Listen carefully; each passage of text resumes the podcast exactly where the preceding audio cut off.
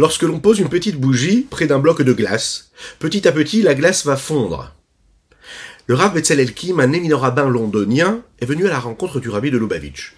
Lors de l'entrevue, le rabbi va lui dire Tu sais, le peuple anglais, c'est un peuple qui est assez froid.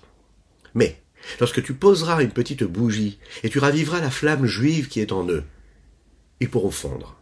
Et là, ils vont fondre de manière concrète, mais avec beaucoup plus de profondeur que s'ils avaient été allumés très très rapidement. Il faut prendre son temps parfois, mais il faut toujours allumer cette petite flamme. Elle transforme les cœurs, qu'ils soient de glace ou qu'ils soient de pierre. Bokertov les Koulam, bonjour à toutes et à tous, infiniment heureux de vous retrouver en cette magnifique matinée que Dieu nous offre sur la terre. J'espère que vous allez bien. On va partager ensemble notre Tania du jour. Juste après ces quelques notes de Nigun, je vous invite à partager, à liker et à commenter cette publication afin que nous soyons encore et toujours plus à étudier cette sainte Torah. Que Dieu vous bénisse pour cela. Hi da da da da da da da da da da da da da ya my da da da da da da da da my da ya ya ay da da da da da da da da Didi dam ba bam ba ba ba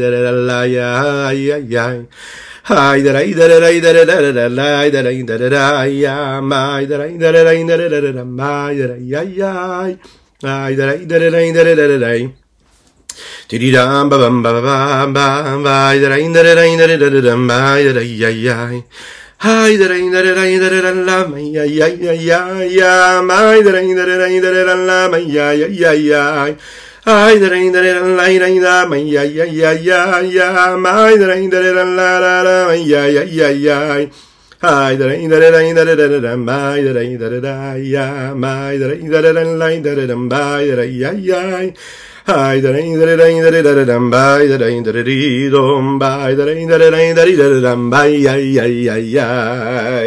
Bonjour à toutes et à tous. Alors, euh, aujourd'hui nous étudions pour la réfoua chez le Badavram Nissim Ben Sultana. Nous étudions pour la réfoua chez le de Chenia Bat Bracha Dvoralea, Leilu Nishmat Avram Ben Yosef Verina Fidusi, Leilu Nishmat Nissim Ben Esther Geta, Nishmat Aviu Mori Alava Shalom, et nous étudions pour le mérite de chacune et chacun d'entre vous. On va reprendre quelques lignes hier, parce qu'on s'était arrêté dans le texte un peu trop tôt. Euh, et donc on va reprendre ce, euh, cette partie-là que nous n'avons pas pu étudier ensemble. Uve Ur Aïnian.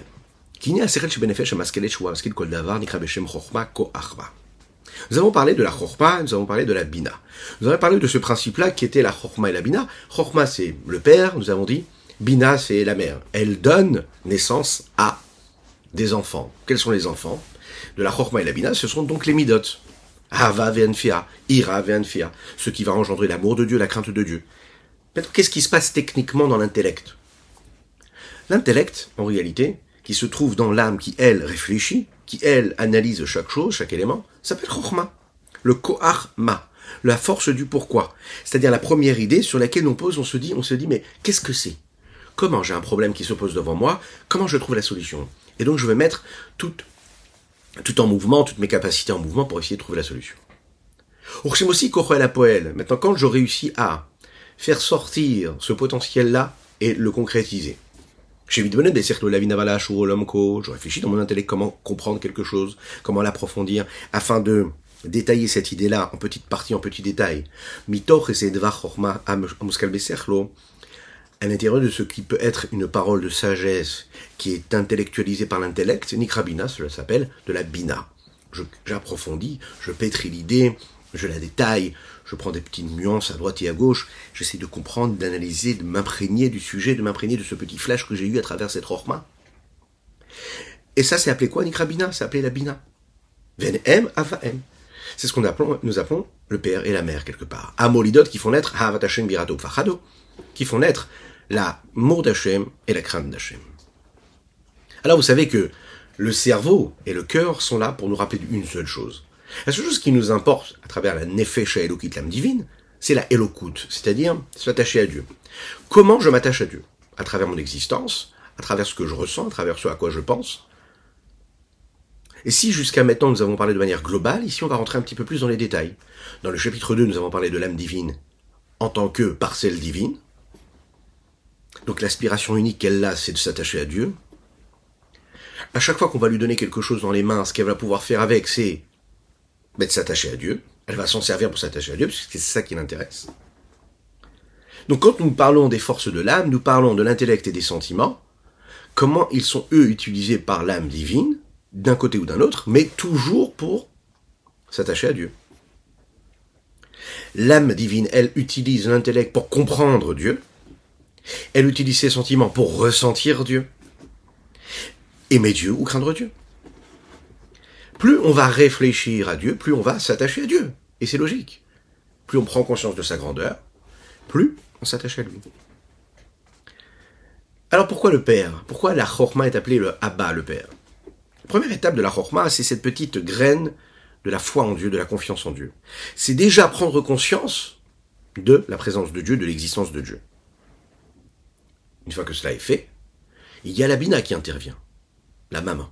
En fait, c'est prendre conscience de l'existence de Dieu, mais, par exemple, vous savez, une personne qui marche dans la rue. Là, on est en hiver, la nature, elle est belle, elle est fraîche, elle nous réveille, et elle nous fait prendre conscience de sa grandeur.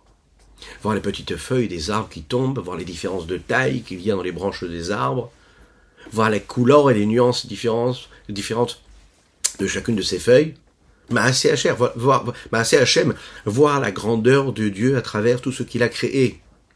Ça, ça nous fait prendre conscience de la grandeur de Dieu. Se promener avec ses enfants et leur montrer toutes ces choses-là.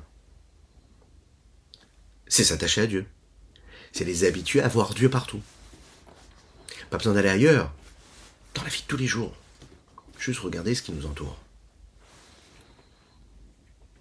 Réfléchir à cette grandeur, c'est quelque part Marabout Maasecha Hashem, c'est ce qui nous permet de comprendre sa grandeur, matériellement et spirituellement. La réflexion, elle amène une conclusion. Et la conclusion, elle est ainsi. D'un côté, Akadosh Baruch lui, c'est ce qui permet au monde d'être ce qu'il est. Donc il fait tenir le monde, il le fait exister. De l'autre côté, Akadosh Baruch il n'est pas saisissable. Donc je vois une nature qui, elle, me montre sa grandeur. D'un autre côté, je ne peux pas le saisir et le comprendre. C'est ce que nous appelons, ce que nous appelons ici dans les termes de la Chassidut et de la Kabbalah, la Kabbalah, pardon, Memalé Kolalmin et Sovev Kolalmin.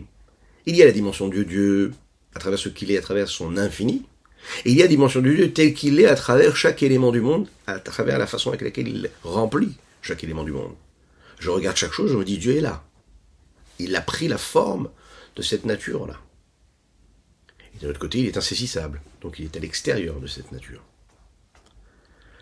La troisième étape, c'est d'amener, après cette réflexion, une forme de pleine conscience de ressenti. De manière naturelle, cela va développer en moi un sentiment pour Dieu, de crainte et d'amour. La différence qu'il y a entre les émotions et l'intellect, nous en parlions dans cette euh, introduction, c'est la froideur de l'esprit comme la chaleur et le feu de l'âme. Ils sont a priori contradictoires. Vous vous en souvenez, dans le premier chapitre, nous avons parlé des fondements sur lesquels le monde est basé, le feu, l'eau, le vent, le souffle et la terre. Le fondement même et la base du feu se trouve dans le cœur. C'est ce qui bouillonne, qui brûle. C'est le sentiment qui est chaud chaleureux. Lorsqu'une personne est sentimentalement sensible, de par nature, eh bien, cette personne-là va s'emballer beaucoup plus rapidement qu'une autre personne. On le sait aussi, techniquement, c'est ce qui se passe, si on peut le dire de cette façon-là, physiologiquement, voilà. La chaleur du corps provient du sang qui se trouve, lui, dans le cœur, et qui est diffusé dans tous les membres du corps. De l'autre côté, nous avons la l'eau. L'eau se trouve où? Dans le moar, dans le cerveau.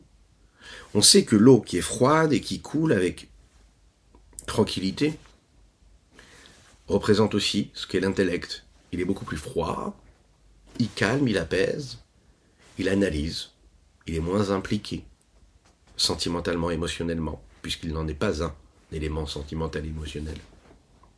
Comme nous avons l'habitude de dire, une personne qui est intellectuellement euh, reconnaissable à travers son intellect et non pas à travers ses sentiments, ses émotions, on a l'habitude de les appeler des personnes qui sont assez froides.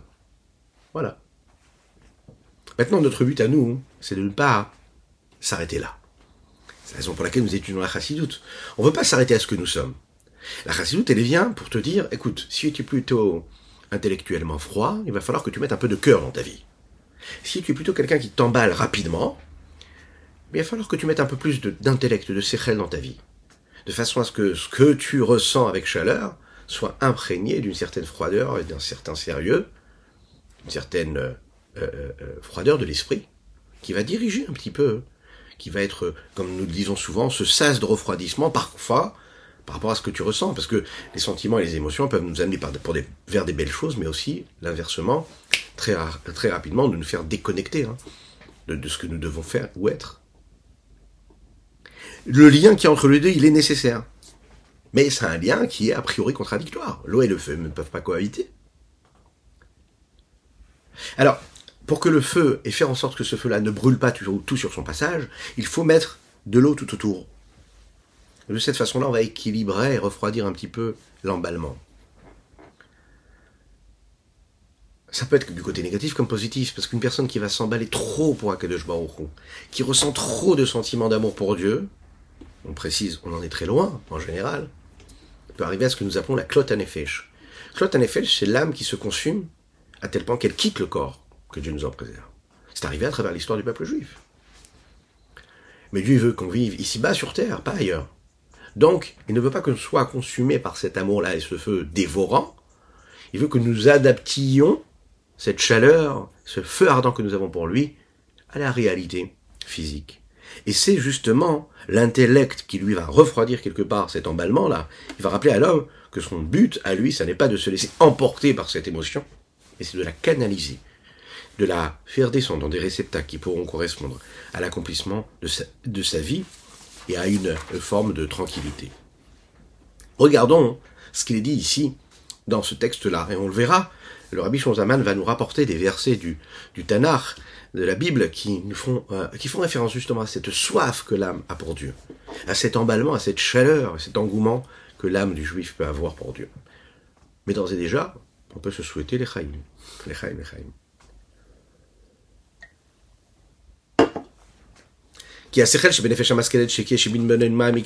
chaim. L'intellect qui se trouve dans l'âme intellectuelle. Quand il réfléchit, qu'il approfondit l'idée de la grandeur de Dieu. Comme il remplit le monde et qu'il entoure tous les mondes. Dans le sens où, de manière profonde et intérieure, ou bien de manière extérieure et beaucoup plus illimitée. Vous connaissez ce principe que la lumière de Dieu n'est considérée en réalité comme tout et aussi que rien n'est considéré comme quelque chose, puisque devant cette lumière de Dieu, il n'y a rien qui existe va naître en réalité ce trait de caractère, cette vertu de crainte de la grandeur, de la hauteur qui se trouve dans son cerveau et dans sa pensée. L'ira ou de afin de craindre et de se, sentir humble face à Migdulatoï de Barer, cette grandeur de Dieu chez Nas qui n'a pas de fin, ou Fachad Hashem Belibo et faire réveiller en, en, lui et dans son cœur une forme de crainte et de peur. Véchouv. Après cette grandeur, et cette réflexion qu'il a, cette prise de conscience de la grandeur de Dieu, encore une fois, son cœur, il va s'emballer avec un amour dévorant.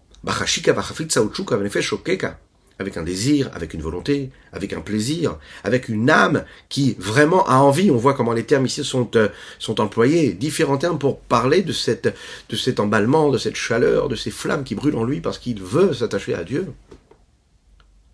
à la grandeur de l'infini du Saint béni soit-il. Veiklotanefesh. Nous appelons cela la volonté de l'âme d'abandonner le corps parce qu'elle aime trop Dieu. Dit comme il est dit, Je me suis laissé complètement emporter et mon âme se laisse consumer. Vegomer, etc. Urtiv, il est dit également, Tsamanafshi Mon âme a soif pour Dieu, Vegomer, etc. Ou bien, Urtiv, il est écrit aussi, Tsamalechanafshi, Vegomer. Mon âme a soif de toi, cette soif-là vient du feu qui se trouve dans l'âme divine. Très intéressant. La soif vient du feu. Et comme l'écrivent les sages de la science et de la nature, et comme l'écrivent également le Etzraim, que la base et le fondement même du feu se trouve dans le cœur comme, on l'a expliqué dans l'introduction, Et la source de l'eau et de l'humidité provient du, du cerveau, pardon. Elle est appelée au niveau de la chorma, qui est appelée aussi l'eau, qui se trouve dans l'âme divine. Qu'est-ce qui se passe maintenant avec les autres midot Une fois que nous avons parlé de la chorma, ou chez Ar, Amidot Kulan, et toutes les autres vertus, tous les autres traits de caractère, ce sont les dérivés, les branches qui viennent de cela, qui ont été engendrées par la chorma et la bina, et c'est la crainte et l'amour, et tout ce qu'il en ressort, Bemakomacher, comme il est expliqué dans un autre endroit. Vous vous rappelez de cette petite histoire, de cette rencontre, qui est une grande rencontre entre Rabbi Shalom Dovber, le Rabbi Shalom Dovber, qui était le père du Rabbi Yosef Yitzhak, qui lui était le beau-père du Rabbi précédent, du, pardon, du Rabbi actuel, Rabbi Menachem Mendel. Rabbi Rachab, c'est le cinquième Rabbi de la dynastie Chabad, de Chaim.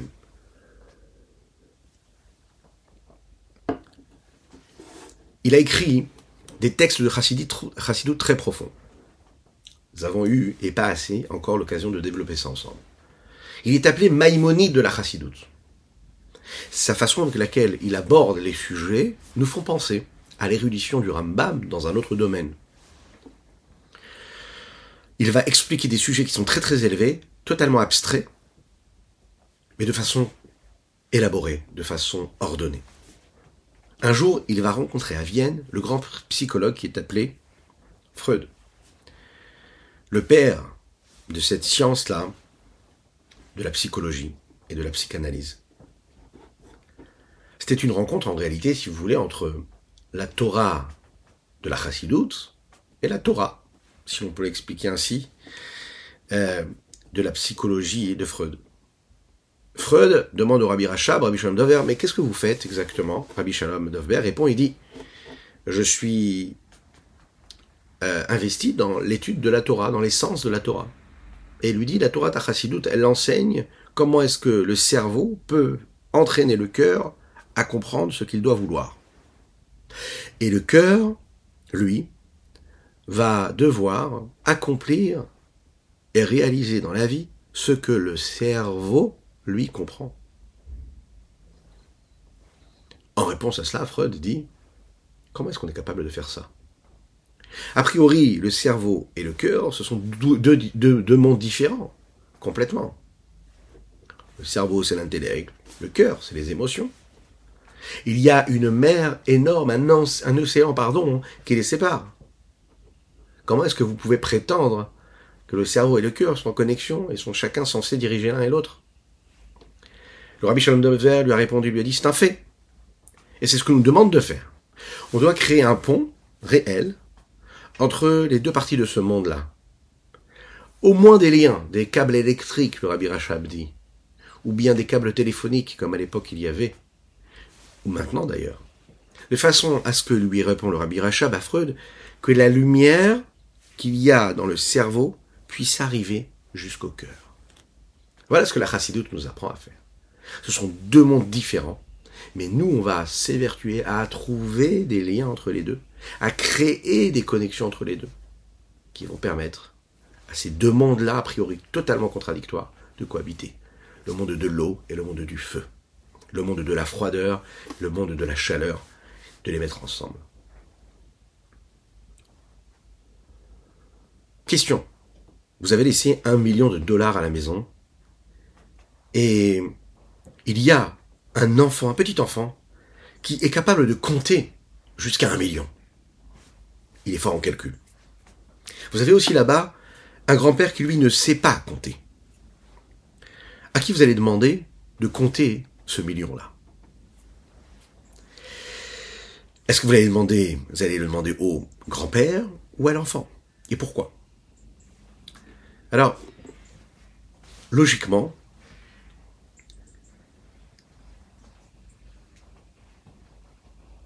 vous allez demander quand même au grand-père de garder cette somme-là et pas de le donner dans les mains de l'enfant. Même si le grand-père n'est pas capable de compter jusqu'à un million parce qu'il est assez âgé, assez fatigué. Parce que l'enfant, en fait, n'a pas le sens des responsabilités. Le grand-père, lui, il a le sens des responsabilités. L'enfant, il va écouter ce qu'on lui dit. C'est là qu'on voit qu'un enfant, parfois, il n'a pas la conscience c'est comme ça qu'on comprend qu'un enfant, il est assez mature ou pas. On va lui donner quelque chose à garder, il va le garder pendant quelques minutes, et au bout d'un certain moment, il va le mettre de côté, ou bien à un certain moment, il va le prendre et jouer avec. Il n'a pas la présence d'esprit et la conscience de l'importance des choses. Même s'il sait compter, tout est compartimenté. Il y a sa capacité intellectuelle et sa capacité de conscience. Ça n'est pas du tout pareil. Parfois, un enfant peut être très intellectuellement euh, euh, euh, évolué. Il a des capacités intellectuelles assez aiguisées, mais dans des moments de vie, on va retrouver l'enfant qui est en lui. Il n'est pas capable de gérer émotionnellement ce qui lui arrive. Ce que nous appelons un bar da'at. Bar le da'at, c'est celui qui est capable de prendre la chorma et la bina et d'en faire une conscience. C'est-à-dire de créer en lui une connexion entre ce qu'il comprend et ce qu'il est capable d'intérioriser qui fait de lui quelqu'un de responsable. De manière sérieuse. La chorma et la bina, c'est la compréhension théorique des choses. Sans que j'ai pu déjà y ajouter mon, mon avis personnel, ma sensation personnelle. Est-ce que j'y adhère ou j'y adhère pas? Est-ce que je ressens quelque chose ou je ressens pas quelque chose? Ça peut rester quelque chose de totalement séparé de moi. Je peux comprendre un, long texte de Torah et puis ne pas du tout changer ma vie, ne pas sentir touché du tout par cela. Le da'at, c'est l'intériorisation. C'est-à-dire que quand je comprends quelque chose, je le prends de manière personnelle, sérieuse, et je me demande comment est-ce que ça peut me toucher moi. Comment ça ne reste pas quelque chose d'extérieur à moi. Le da'at, lui, c'est ce qui va développer, ouvrir les ressentis, les sentiments, les émotions que nous avons. C'est un petit peu la clé. C'est la clé de l'intellect. Ce qui était une théorie devient quelque chose de pragmatique et de pratique. Afin que ce sentiment et cette émotion soient véritables, qu'ils puissent rester, s'installer de manière continue et pour un certain moment, l'homme doit vivre tout un processus d'intériorisation, de lien, d'attachement avec ce qu'il a réussi à comprendre. Cela s'exprime et se réalise à travers la première étape déjà de réflexion, mais pas seulement de réflexion, puisque la réflexion elle peut être unique, et l'étude de la Torah, la compréhension du divin, ça n'est pas lire, un livre de philosophie profane, ça n'est pas lire un roman, un récit ou un livre qui est là pour nous divertir. Les sages, à travers l'histoire, nous l'ont toujours dit, la Torah, ça s'étudie, ça se révise, encore et encore, jusqu'à 101 fois, pour vraiment dire que nous avons étudié. Pourquoi? Parce que l'étude de la Torah, c'est se connecter à une forme de sagesse divine, et surtout de s'imprégner de cette étude. Pas juste savoir et comprendre, mais ressentir, s'imprégner, s'attacher au, test, au texte. Ce n'est pas juste un test, c'est vraiment un texte. Vraiment, que l'on doit vivre. Maintenant, si je révise le même texte, je le lis une fois et deux fois. A priori, je n'ai rien appris de plus. Je l'avais compris, je continue à le comprendre. Ah, je vais un petit peu mieux comprendre ce que j'ai compris. Et qu'est-ce qu'il y a de spécial? Pourquoi avoir besoin de le répéter? Le fait de répéter et de le réviser, ça me permet de m'imprégner de cette euh, idée intellectuelle, de la digérer, de créer des connexions, et des ponts avec toutes les autres réflexions que j'ai pu avoir, et donc tout ce que j'ai pu faire naître en moi comme dérivé émotionnel.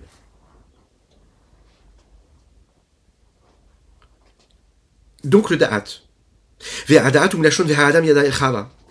Rabbi Shonzalman nous dit ici, les émotions, c'est ce qui représente la connexion qu'il y a pu avoir lorsque l'homme s'attache et s'unit à Chava, le texte nous dit l'homme s'est uni à la femme à travers le da'at.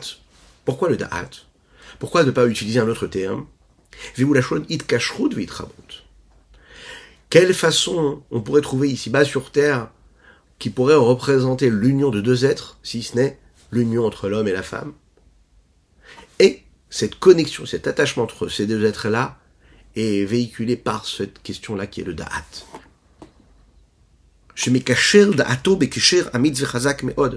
L'homme qui intègre et qui réfléchit à une idée, qui la comprend, il va relier sa conscience avec un lien qui est fort, qui est puissant, et il va fixer son, sa pensée Bechosek avec force, Bigdulat Ensov Baruchu, dans la grandeur de l'infini du Saint béni soit-il. Et à aucun moment son da'at, son intellect, s'égare pour penser à autre chose. Il est toujours dans cette conscience, cette pleine conscience. Il vit au rythme de la conscience, de la prise de conscience du divin qui est en lui et qui vit partout. Ça, c'est le Baruchu. Car même celui qui est sage et qui comprend la grandeur de l'infini du béni soit-il s'il ne, relira, s'il ne relirait pas son savoir, sa conscience et sa pensée avec force, avec constance, eh bien, même si c'est un grand érudit, il ne sera pas capable de faire naître de l'amour et de la crainte pour Dieu véritable, ce sera juste des faux semblants, des images, des idées. Velken, Adat ou C'est la raison pour laquelle on disait que la force de la conscience et du savoir, ce que nous appelons le Dat, cette connexion-là, c'est ce qui apporte l'accomplissement des vertus et de leur vitalité. Il les fait exister. Il inclut les deux premières vertus qui sont Chesed et Gvura, du monde des sentiments. Ça veut dire quoi? Il va, lui, euh, euh, représenter et il s'imprègne et il il a en lui la première vertu qui est celle des émotions, c'est de la bonté, et Gvura, la rigueur, en lui. Une qui représente l'amour de Dieu, deuxième qui représente celle de la crainte de Dieu. En conclusion, on pourrait dire que nous avons en nous dix forces. D'un côté intellectuel, de l'autre côté émotionnel. On doit créer un pont entre les deux, et on doit se rappeler toujours, toujours, toujours, toujours, que la meilleure façon de se connecter à Baruch c'est de vivre dans, ce, dans cette conscience-là. Et lorsqu'on est dans cette conscience-là, alors il n'y a plus de questions. Il n'y a plus de tracas, il n'y a plus de peine, plus de soucis, puisqu'on sait qu'on vit selon le rythme de Dieu. Et vive selon le rythme de Dieu, c'est-à-dire ne pas penser à autre chose, ne pas laisser tout ce qui est annexe à la présence de Dieu s'introduire dans notre existence. Réussir cela, c'est trouver le bonheur. Bonne journée à vous et n'oubliez pas de partager avec vos amis. Mashiach. À bientôt.